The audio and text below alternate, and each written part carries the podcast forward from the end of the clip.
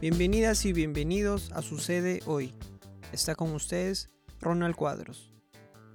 El primer capítulo de esta temporada, los abrazos que no nos damos.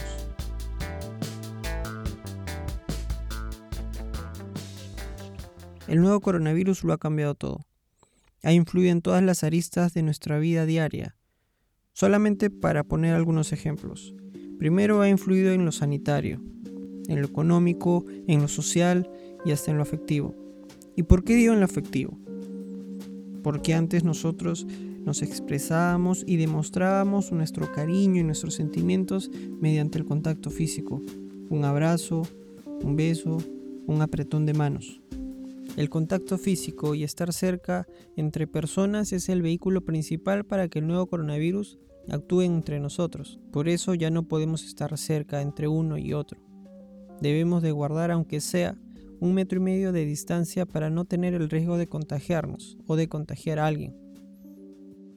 Y a raíz de esta distancia física que hemos procurado mantener aquí en Perú desde la quincena de marzo, eso ha afectado la manera de, cómo nosotros expresamos nuestros sentimientos físicamente. Extrañamos abrazar, es un hecho, pero ¿qué sentimos al no expresar el cariño como lo hacíamos antes? Creo que compartir emociones eh, es algo que, que sí eh, me tiene nostálgica. En mi caso, a pesar de que estamos compartiendo casa en la cuarentena, mamá, mi hermano, mi hermana y yo, no tenemos mucho contacto porque nos vemos todos los días, pero de manera virtual cuando veo a, mis abue a mi abuela, a mis tíos, a mi papá, es como que, pucha, me da pena. Por ahí un par de veces he llorado así. A mi abuela ya no la puedo abrazar como la abrazaba antes porque eh, pido deliveries o puedo salir, entonces ella está aislada en su propio cuarto y eso sí me, me da mucha pena, ¿no? Un abrazo real puede hacernos sentir una conexión que muchas veces no podemos traducir con palabras exactas, pero sí podemos sentir cómo nuestros brazos intentan forzar su naturaleza y su razón de ser, de una herramienta motora a reflejar amor. Nos hemos alejado de las personas que más queremos porque no deseamos que estén en riesgo. Y algunos hemos abrazado a los que más nos importan, pero lo hemos hecho muy pocas veces. No queremos riesgos, más que nada por ellos. Ya decía el presidente Vizcarra. Teníamos que cambiar. Antes no éramos así.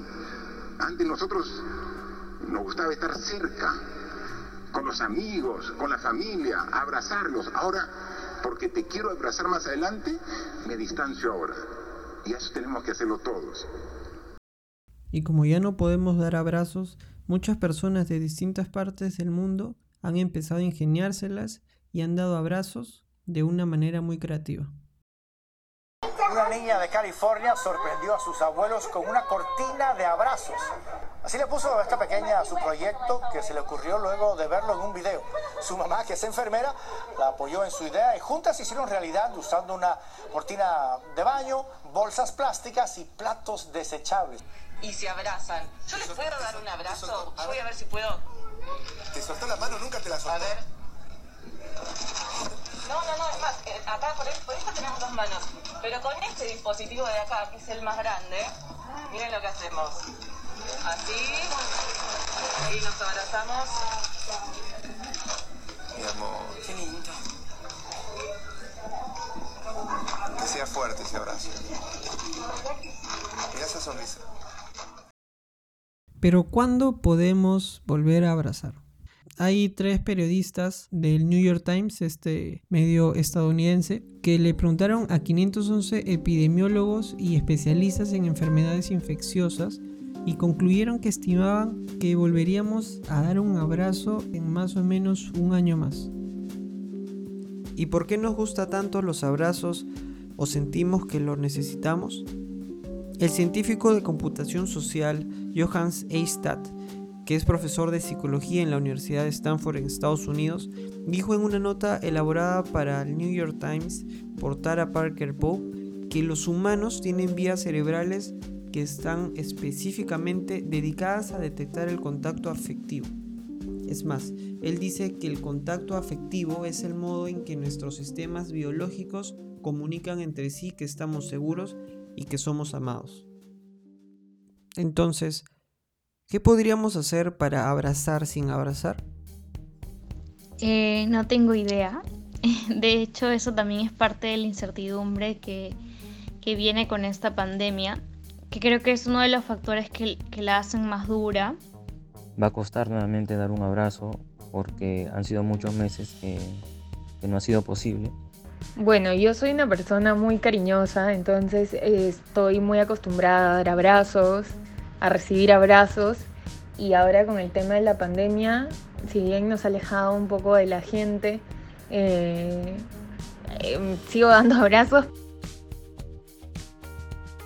Sea con sin abrazos hay que demostrar y expresar nuestro cariño a las personas que más nos importan. Pueden ser algunas palabras, algún gesto o decirles simplemente que los queremos. Poco a poco están retornando los abrazos, pero no hay que bajar la guardia, porque como ya lo han dicho antes, porque te quiero abrazar más adelante, me distancio ahora.